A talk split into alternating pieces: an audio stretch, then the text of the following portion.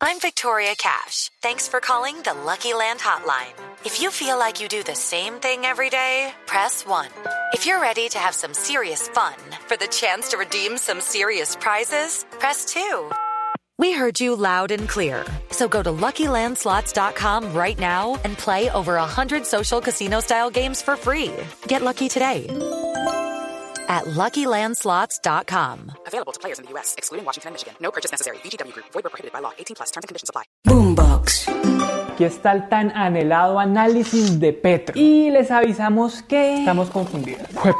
Qué gobierno tan difícil de leer y analizar. Es como que el caos es parte de su estrategia. Un título alternativo para la presidencia de Petro podría ser todo en todas partes al mismo tiempo.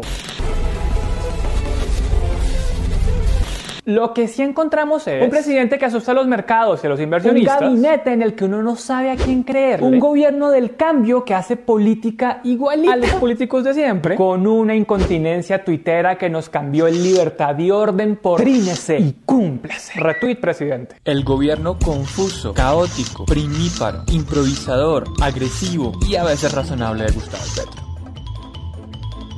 Primero, no es que se crea Dios, pero Petro al armar su gabinete armó una torre de Babel. No olvidemos la primiparada del presidente que nombró como ministra de las TIC a Merly Gutiérrez. Una cuota para seducir a los del partido de la U. había un pequeñito problema. La señora tenía demandado al ministerio al que ahora iba a representar. Un claro conflicto de interés que llevó al presidente a su primer reversazo. Pero si están angustiados porque Petro se quedó sin cómo darle cacao al glorioso y nunca cuestionado partido de la U, tranquilitos. Porque la ministra actual, Sandra Urrutia, también es ficha de la Siguiente perla, Guillermo Reyes, fanático de las motos y quien llegó al Ministerio de Transporte sin saber absolutamente nada de transporte, de infraestructura, ni de vía. ¿Cómo llegó un abogado y profesor a estar en cabeza del transporte del país entonces?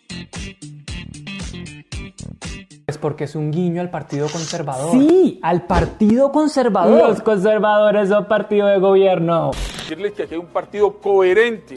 Quieren conservar el cambio. Reyes es famoso porque hizo plagio en su tesis doctoral y en dos libros. Y porque publicó un tuit en el que decía que le iban a poner peajes a las motos de más de 500 centímetros cúbicos. Pero lo asustaron tanto que borró el tuit, se echó para atrás y le concedió al lobby de las motos todo lo que quería. Cuando eso pasó, dijo esto. No habrá peajes para motos. Fue un malentendido. Fue un malentendido. El nuevo lema del gobierno de Gustavo Petro. Y es que las contradicciones parecen ser la política pública favorita. Miremos lo que ha pasado con el Ministerio de Minas y las nuevas exploraciones de hidrocarburos. En octubre la ministra dijo esto. No vamos a firmar nuevos contratos de exploración y explotación. Y para completar, la entonces viceministra dijo, abrimos comillas, el gobierno del presidente Petro no va a firmar nuevos contratos de exploración y explotación de petróleo y gas. No sé qué parte de esa frase no han entendido. Pues el que no había entendido esa frase fue el ministro de Hacienda Ocampo, que salió a desmentirlo y dijo, esa decisión, perdónenme que le diga a la viceministra, no ha sido tomada. En noviembre, Ocampo volvió a decir que el gobierno no descartaba nuevas exploraciones de petróleo. Dijo, literalmente, no estamos cerrados a esa posibilidad. Sin embargo, ahorita en enero la ministra volvió a decir esto. Decidimos también que no vamos a conceder nuevos contratos de exploración de gas y de petróleo. Y uno dice, bueno, clarísimo, no van a haber más contratos. ¿No? Pues no, porque José Roberto Acosta, director de crédito público, dijo, y de nuevo abrimos comillas, no se ha tomado la decisión sobre la suscripción de nuevos contratos de exploración. No, es una decisión de gobierno. Oigan, y ya estábamos editando este video, pero esta gente sigue peleando y contradiciéndose. El miércoles Irene Vélez dijo esto no otorgar en este momento, en el panorama que hoy tenemos, nuevos contratos para la exploración de hidrocarburos es una decisión del gobierno. Campo salió a decirle esto. Pues vamos a discutir con la ministra, sí, yo en principio veo que, digamos, si podemos satisfacer esa, decisión, la, la apoyaremos pero tenemos que ver primero cuáles son las reservas. Tenemos un clip exclusivo de cómo es la discusión de esto en el Consejo de Ministros. No, no, no, no, no, no, no, no, no, no, no, no. Bueno, sí. Otra contradicción fue lo que pasó a fin de año. Mientras ustedes estaban de vacaciones, pensando en las resoluciones de Año Nuevo, Jaime Duzán, presidente de Colpensiones, sin duda inspirado por el espíritu navideño, dijo que los ahorros de las pensiones de los colombianos se podrían invertir, por ejemplo, en montarse un tren bien chimba desde Barranquilla a Buenaventura. Fue tan desatinado lo que dijo que el ministro de Hacienda llegó con los taches arriba a cortarle la cabeza y dijo, abrimos comillas, no tiene por qué introducirse en los recursos y cómo se utilizan se viene una de Ocampo con Bizarrat Session Number 54. Les tenemos una contradicción más. También terminando el año, César Manrique, director de la función pública, salió súper feliz con el noticiononón de que las entidades públicas por fin iban a contratar con dignidad a todo ese ejército de personas que tienen contratados en prestación de servicios y que las entidades públicas tenían cuatro meses para hacer el cambio. Fue tan apresurado lo que dijo Manrique que la ministra de Transporte le dijo que eso era imposible en ese tiempo y lo y la Procuraduría hasta dijo que eso podía generar una parálisis del Estado. Menos mal que este gobierno está bien coordinado, ¿no? Sigamos nuestro viaje por el gabinete hablando de una mujer conciliadora, cero manipuladora y ante todo estadista. Carolina Corcho, ministra de Salud, que está liderando una de las reformas más ambiciosas del gobierno, pero que hasta ahora casi nadie conoce. Y eso que ella salió con la mentira de que... Creo que no hay reforma en la historia republicana en Colombia que se haya discutido más que la de la salud sin haber sido radicada por el Congreso de la República. Claro, por eso hay decenas de agremiaciones, de médicos, de profesionales de la salud, de pacientes y de académicos que le siguen rogando que por favor, por lo que más quiera, les muestre el bendito borrador para saber qué es lo que quiere hacer el gobierno. El mismo ministro de Educación, Alejandro Gaviria, le mandó la indirecta menos indirecta en la historia republicana de la nación cuando dijo esto en un tuit. El verdadero cambio ocurre cuando hay acuerdos, cuando las sociedades se ponen de acuerdo. Las reformas necesitan diálogo, discusión, debate, escrutinio. No nos podemos ir de esta torre de Babel, de este monumento a la contradicción, sin hablar de la persona más idónea que ha nombrado Petro en los pocos meses que lleva en el Conchita Baracaldo, directora del ICBF y señora divina. Dejemos que ella nos explique cómo llegó a este cargo. ¿Quién le hizo esa llamada, directora? Pues esa llamada me la hizo Verónica. Usted es muy cercana a ella, ¿no? Sí, o sea, nos conocemos, sí, somos vecinas, nos conocemos. Así es, tenemos a una persona que nunca había trabajado con la niñez a cargo de la niñez del país porque el verdadero cambio es nombrar a los amigos de la primera. Cuéntenos en los comentarios si quieren que le hagamos un capítulo dedicado solo a Verónica Alcocer. A Baracaldo le ha ido tan mal que el mismo Petro salió a decir que 20 niños guayús han muerto por desnutrición.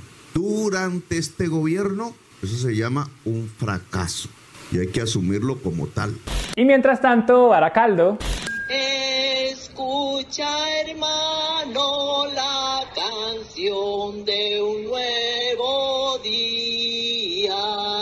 Y hablando de amigas de la primera dama, tenemos que hablar de Eva Ferrer, quien era su jefa de comunicaciones y experta en marketing. Y hoy aterrizó en la Consejería para la Reconciliación Nacional. Recordemos que a Ferrer, por ser española, le tramitaron una ciudadanía express para poder posesionar. Es que para que están las amigas, no joda. Segundo, Petro construyó una planadora en el Congreso que hasta ahora le ha aprobado todo lo que ha querido. En el Congreso tiene una coalición grandísima que nadie se esperaba. No solo tiene a los sospechosos habituales como el Pacto Histórico y la Alianza Verde, sino que también cuenta con el Partido Liberal, el Partido de la U y el Partido Conservador. Y perdónenme que nos repitamos, pero ¿cómo putas el Partido Conservador representa el cambio? Bueno, pues todo eso es un éxito de los amigos que ha hecho en el camino. Roy Barreras, a quien recordamos por haber dicho esto.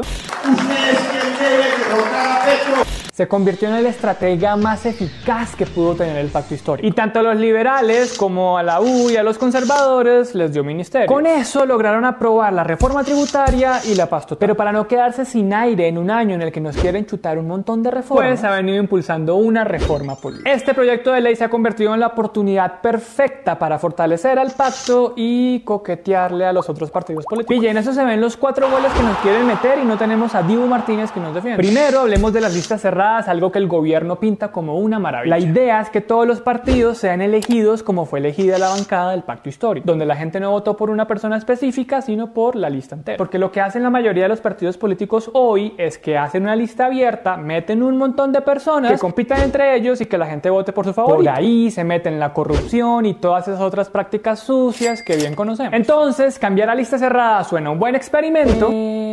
Hay dos críticas. Uno, si no queda claro cómo harán los partidos políticos para que las listas sean conformadas de manera democrática, la reforma le daría muchísimo poder a los dueños de los partidos, porque podrían armar listas como se les antoje. Entonces, lo que podría pasar, por ejemplo, es que un tipo como César Gaviria, alguien a quien no se le puede criticar por ninguna razón en absoluto, termine haciendo una lista VIP con gente que solo le sea leal a él. También pueden pasar cosas como lo que ocurrió con el pacto histórico, donde se metieron personajes como Alex Flores, turista insignia de Cartagena, Asesino, asesino, fuera de Colombia.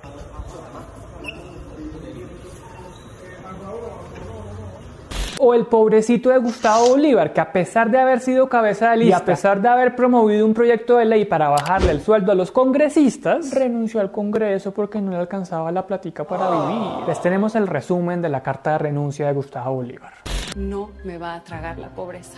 Para terminar, la reforma permitiría que en el 2026 las listas se hagan a partir de los resultados de las listas del 2022. Es decir, el gobierno le estaría garantizando a todos los congresistas que fueron elegidos que van a quedar de primeros en las próximas listas. Básicamente asegurando que vuelvan a quedar elegidos. Claro, así que no vota por lo que pide Petro. El segundo gol que nos quieren meter es el llamado transfugismo, que consiste en fugarse de Transmilenio. lo que esto busca hacer es que las personas puedan cambiarse de partido una vez después de haber sido elegidas, así como si nada. Entonces, si usted votó convencido por una persona del pacto histórico y esa persona cuando llega al Congreso se da cuenta que de pronto en el centro democrático le dan más cositas que le interesan, cambiar al partido, y usted mamá. El tercer gol es permitir que los congresistas renuncien en cualquier momento y pasen a ser ministros o alcaldes o gobernadores. Actualmente eso no se puede hacer porque pues si usted se lanzó al Congreso es para que cumpla su función como rama legislativa y no para que ande pensando en otro juego nada. Pero lo que la reforma quiere es que los congresistas puedan hacer lo que se les dé la gana. Lo que esto logra en últimas es desestabilizar la división de poder. Porque el Congreso en teoría está para hacer un peso y contrapeso a la rama ejecutiva. No para tener una puerta giratoria que funcione en base a los caprichos de los políticos. El cuarto y último gol son las llamadas coaliciones para hacer una superlista. Actualmente hay una norma que busca que en el Congreso haya más variedad y que los partidos chiquitos no se quemen. Que funciona así. Usted puede unirse en coalición con otros partidos siempre y cuando no hayan recibido más del 15% de los votos en las últimas elecciones. Así fue como, por ejemplo, la Centro Esperanza se unió con la Alianza Verde y pudieron poner a varios senadores y representantes. Sin embargo, lo que propone el gobierno es que ahora cualquiera pueda hacer coalición. Imagínense ustedes, no sé, una lista del Centro Democrático y el Partido Conservador Unido. U otra lista del Partido Liberal y Cambio Radical unidos. O peor, esos cuatro unidos en una gran lista. Algo así.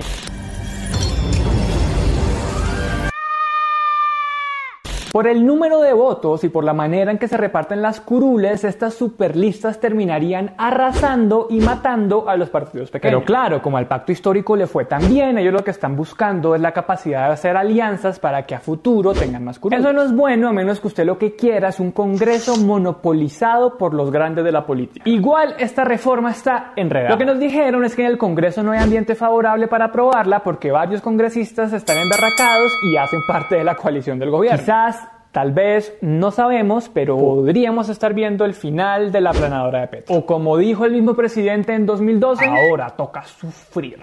Tercero, Petro terminó pareciéndose un montón a Duque, a Santos y a Uribe. Nos referimos a cómo utiliza la Cancillería para llenar el mundo de sus amigos. Pillen, de 23 embajadores que ha nombrado Petro, solo 6 pertenecen a la carrera diplomática. El resto son sus amigos o sus fanáticos. Lo cual es chistoso porque en campaña Petro había prometido que la mitad de los nombramientos en la Cancillería serían de carrera diplomática, es decir, de gente que se ha preparado durante años para representar al país. Les tenemos unos ejemplitos para que vean cómo Petro se ha descachado bien duro. Moisés Andrés Ninco Daza, embajador en México, tiene una destacada carrera en la cual no terminó de graduarse de la Sergio Arboleda y fue nombrado embajador porque trabajó en las últimas dos campañas de. Grandes credenciales. Eduardo Ávila Navarrete, el flamante nuevo embajador en España, tiene una empresa de comunicaciones y cero carrera diplomática. Juan Manuel Corso, embajador en Paraguay, es cuota de los conservadores y muestra viva de que los politiqueros nunca mueren. Ligia Margarita Quesep, la nueva embajadora en Italia, fue compañera de colegio de Verónica Alcocer y adivinen, tampoco ha ocupado ningún cargo público. Y para terminar, no olvidemos el caído nombramiento de Víctor de Currera, quien perdió los pasajes a Emiratos Árabes porque varias mujeres lo denunciaron por acoso, pero al menos nos dejó una frase que pasará a la historia republicana de Colombia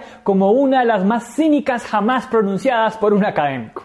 Parece que hay que ser o LGTBI o negro o mujer o desplazado para ser persona y nos jodimos. Pasando ya al fondo de la política exterior, una cosa ha sido el petro tuitero y otra cosa ha sido el petro diplomático. El petro tuitero salió con primiparadas como cuando en Chile ganó la opción de rechazo en el plebiscito de la nueva constitución y Petro, siempre prudente, siempre muy diplomático, ser interventor de los asuntos internos de otros países, tuiteó lo siguiente. Revivió a Pinochet. Qué linda manera de estigmatizar a los 7,8 millones de chilenos. With Lucky Land slots, you can get lucky just about anywhere. Dearly beloved, we are gathered here today to. Has anyone seen the bride and groom? Sorry, sorry, we're here. We were getting lucky in the limo and we lost track of time. No, Lucky Land Casino, with cash prizes that add up quicker than a guest registry.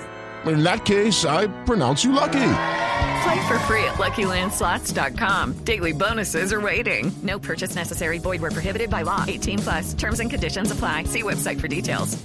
Casi el 62% de toda la votación que dijo no estar de acuerdo con la propuesta de nueva constitución. Y el tuitero presidente siguió así. Cuando Pedro Castillo intentó dar un golpe de Estado en Perú y fue destituido por el Congreso, Petro salió a decir que no, que la víctima era Castillo y hasta el día de hoy lo sigue llamando presidente. Porque ya sabemos que Petro no duda en cuestionar las dictaduras de derecha, pero le cuesta con las dictaduras de izquierda. Ojo, que Petro esté equivocado con Castillo no significa que no denunciemos que la fuerza pública del Perú está matando manifestantes en las protestas. Para que vean que no solo traemos cosas malas, aquí sí hay varias victorias del Petro diplomático. Con Venezuela reabrió la frontera, lo que es buenísimo para Cúcuta y norte de Santander, zonas que están asfixiadas por el contrabando, la crisis económica y el conflicto. También normalizó las relaciones diplomáticas, lo que ayuda a los colombianos que estén en Venezuela y viceversa. Y además ayudó a revitalizar los diálogos con la oposición venezolana. Gracias a todo esto, hoy Venezuela es país garante con el ELN, lo que nos acerca más a un posible acuerdo final. Ojalá. Y la paz de Colombia es la paz de Venezuela, es la paz de Sudamérica, es la paz de todo el continente. Otro logro del petro diplomático es que cambió la posición de Colombia frente a Estados Unidos en el tema de las drogas. responsable de la diplomacia estadounidense, le dijo al presidente Petro que la administración Biden respalda el enfoque antidrogas de Colombia. Antes, la posición de Colombia estaba basada en la mano dura y en la erradicación forzada. Una política antidrogas que funcionó tan poco que en el 2020 teníamos 143 mil hectáreas de hoja de coca cultivada y para el 2021 ya había 204 mil. En solo un año aumentaron 43%. Por eso ahora Colombia priorizaría la prevención del consumo y la sustitución de cultivos ilícitos, todo acompañado de programas sociales. Ese cambio de relaciones se ha visto en la visita a Colombia del secretario de Estado, el secretario de Seguridad y la directora de USAID. Acuérdense que Duque se quedó esperando por meses por lo menos un like de Biden. Uf, tomémonos 5 segundos para descansar. ¿Cómo van? Hidrátense porque todavía falta tela por cortar. Aprovechen para ir dándole me gusta a este video. Vean como Biden. ¿Listos? Siguiente. Cuarto, la paz total es un gran avance, pero ha tenido varios descaches. Empecemos por lo bueno. El proyecto de paz total quedó conciliado en el Congreso. El documento pasó este viernes a sanción del presidente Gustavo Petro. Petro, a diferencia de Duque, sí puso en el centro de su política la paz. Incluso logró que el Congreso le aprobara una ley que le permite sentarse a negociar con todo el mundo, incluyendo grupos criminales. Gracias a eso retomó los diálogos con el ELN que estaban suspendidos desde el final de la presidencia de Santos. Y hoy logró sentar en la mesa de negociación a gente que uno jamás en la vida se hubiera imaginado negociando como José Félix Lafurí, esposo de la amiga del programa María Fernanda Cabal. Además, logró decretar un cese al fuego bilateral con disidencias de las FARC y con las autodefensas. En una clara señal de que este man sí quiere desmantelar toda la gente armada de Colombia. Y vean, nosotras sí tenemos que decir algo. Las apuestas por la paz siempre, siempre, siempre las vamos a apoyar. Dicho eso, Petro se ha cometido varios errores en el proceso. Primero, como no hay protocolos en el cese al fuego, está muy difícil de verificar. Entonces, ahora vemos a disidencias armadas andando como Pedro por su casa por los pueblos. También vemos a campesinos reteniendo militares e incluso vemos autodefensas diciendo que los militares han incumplido el cese al fuego. Y claro, también vemos a grupos armados agarrados entre ellos y generando masacres como la de Que dejó a 11 personas muertas. Todo porque las reglas no están claras y la fuerza pública anda de manos atadas. Segundo, se metió en una vaca loca de negociar con un montón de grupos muy distintos al tiempo. Tener equipos de negociación para cada uno, verificar que todo avance y además asegurarse de que los ceses se cumplan, pues no es tan sencillo. Y la verdad es que no sabemos en qué va a terminar eso. Tercero, está pidiendo que le suspendan las órdenes de captura a los líderes del clan del Golfo, pero se le olvidó un detallito. Todavía no hay una ley de sometimiento clara que defina cómo se puede hacer eso. Por eso estuvo agarrado con la fiscalía y la procuraduría que le pusieron peros a ese plan. Cuarto, Petro está pagando por bocón. Vean, el 31 de diciembre, antes de comerse las 12 uvas, el presidente salió a tuitear que había conseguido un acuerdo de cese bilateral al fuego con el ELN. Pero el ELN salió a responderle que no, papi, que nada se ha acordado y casi le tumban la mesa de negociación. Fue tal la humillación del gobierno que le tocó echar para atrás un decreto que ya tenía listico para tuitear. Y el pobre Oti Patiño, que se supone que es el jefe negociador con el ELN, le confesó al espectador que no sabía lo que Petro iba a hacer el 31 de diciembre. Pero como buen lambón que es, dijo que alcanzó a imaginar que era una propuesta audaz. Ay, arroba Petro Gustavo, ¿ves lo que causa solo por querer ganar likes en Año Nuevo? Quinto, a Petro le está quedando grandísima la seguridad. Aunque llegó a la presidencia con bombos y platillos diciendo que iba a cambiar la doctrina militar y antes en campaña había salido con esto. Los tres meses de ser presidente se acaba el ELN en Colombia porque hace la paz. La verdad es que en seguridad no tenemos ni idea de qué es lo que quiere hacer el Ministerio de Defensa. Y sí, hace una semana defendimos al ministro Iván Velázquez por la persecución en Guatemala, pero lo que pasa es que como ministro nos salió un poco guatepeor. Empecemos por el principio. No va a haber paz total si Colombia sigue acumulando violencia. Según Human Rights Watch, el año pasado la violencia en Colombia llegó a niveles que no veíamos desde antes de que se firmara el acuerdo de paz. Entre enero y octubre del 2022 hubo 96 mil personas confinadas en sus casas por miedo a la violencia. También hubo 70 mil personas desplazadas. Y el año cerró con 202 personas secuestradas. En 2022 también hubo 94 masacres con 300 víctimas. Y este año ya van 7 masacres con 21 víctimas. También en 2022 fueron asesinados 189 líderes sociales y en lo que va de este año han matado a 6 líderes sociales. No estamos diciendo que esto sea culpa de Petro porque veníamos de una estrategia de seguridad fallida con Duque, pero lo que sí muestran las cifras es que seguimos en crisis y necesitamos un plan de seguridad claro, algo que el Ministerio de Defensa no ha hecho. Estamos esperando a que el gobierno responda cómo va a frenar la violencia mientras negocia. Sexto, Petro va volando en economía, pero se le puede acabar la gasolina. Petro empezó bien en economía. Logró en tiempo récord lo que quería, que el Congreso le aprobara su reforma tributaria progresista. Aunque eso sí le tocó irle bajando las cuentas. Había planteado una tributaria de 50 billones, en el empalme ya iba en 30 billones, presentó una reforma de 25 billones y terminó sancionando una de 20 billones. Pero como dice Fico, plata es plata. Al final sí logró cobrarle más a quienes más ganan y ponerle impuestos al sector de hidrocarburos, aunque no todos los que esperaba. También se anotó un éxito en el aumento del salario mínimo, que gracias a los diálogos del Ministerio del Trabajo, los sindicatos y las empresas, lograron sacarlo en un 16% más sin agarrarse de los pelos. Sin embargo, hay varias señales de que la economía podría caer en el 2023 y Petro no puede dar ningún paso en falso. Para empezar, tenemos una inflación del 13,2%, la más alta que hemos tenido en todo el siglo, lo que hace que todo esté más caro. Si Petro no logra calmar la inflación, la gente va a empezar a culparlo de que todo esto es tan costoso. Además, aunque el desempleo ha venido bajando, sigue altísimo y afecta especialmente a las mujeres. Para completar, Petro tiene una relación complicada con los empresarios y con los inversionistas internacionales. Porque los mercados han aprendido a estar pendientes de su Twitter para saber si sacan la plata del país o no. Como cuando salió a criticar al Banco de la República o como cuando dijo que el peso se desplomaba porque cinco riquitos sacaban sus dólares del país. De hecho, hicimos todo un capítulo sobre cómo eso afecta el precio del dólar, sería muy chévere si van y lo ven. Por esta situación económica tan difícil es que es importante saber qué carajos van a hacer con la exploración de hidrocarburos. Pillen, en los últimos 10 años, gracias a Copetrol, al país le han entrado 254 billones de pesos, es decir, casi 13 tributarias de petro. Y el gobierno no ha dicho con claridad cómo va a suplir esa plata si abandona la exploración a futuro. Entonces tenemos un presidente que promete mucho gasto social, pero que tiene una situación económica muy jodida vida por delante. Toca seguir vigilando y prender velas para que el ministro de Hacienda no renuncie. Para terminar, en el 2023, como dijo Gustavo Bolívar, se vino el pacto. ¿Cómo se viene un cambio? Es decir, se vino la reformatón. La reforma laboral, pensional, la agraria, la del código electoral, la de salud, la reforma a la educación, a la policía, al sistema penal. Y como si fuera poco, va a tramitar el Plan Nacional de Desarrollo, que es la hoja de ruta con la que Petro va a gobernar. Ahí sí le toca explicar cómo carajos es que va a hacer todo. Lo que sí preocupa es que este año siga saliendo el Petro tuitero que estaba en campaña en el 2022. Porque a pesar de que no ha revelado muchos de los textos de las reformas que está proponiendo, Petro ya está hablando de tomarse las calles, de salir a defender el cambio, de hacer el gran diálogo nacional que necesita Colombia. Es decir, que Petro quiere que la gente salga a apoyar lo que ni siquiera conoce. Y de paso quiere silenciar la marcha que convocó la oposición. Vean, a nosotros ya nos han dicho que no podemos hablar de la personalidad de Petro. Que eso no tiene que ver con nada. Es puro chisme. Pero el hecho de que el tipo sea un impulsivo, caprichoso, arrogante y populista sí está afectando la manera en que gobierna. Todo esa punta de Twitter, de salidas en falso, de entregarle puestos a sus amigos y de convocar a las calles lo que no quiere defender en el Congreso. Como si uno pudiera dar esos debates debates en medio de tanto ruido, como si siguiera en campaña. Entonces estamos confundidas con este gobierno. Pero es que esa parece ser la estrategia. Generar incertidumbre, que la gente no sepa a qué ministro creerle, ni tampoco sepa qué Petro nos va a tocar cada día. Si el presidente estadista o el influencer necesitaba atención.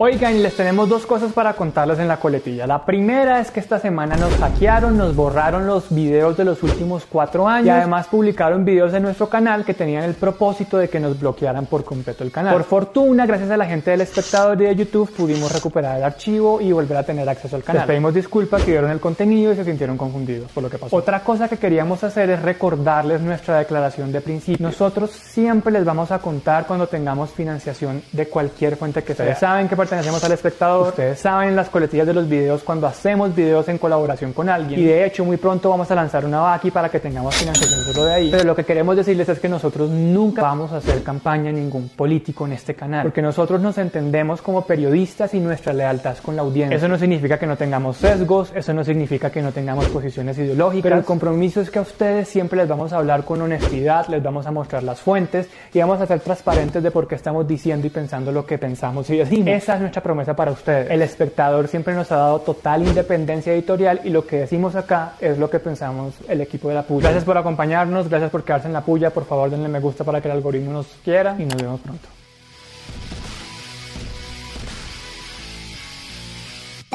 Boombox. Okay, round two. Name something that's not boring. A laundry? Ooh, a book club. Computer solitaire, huh? Ah, sorry, we were looking for Chumba Casino.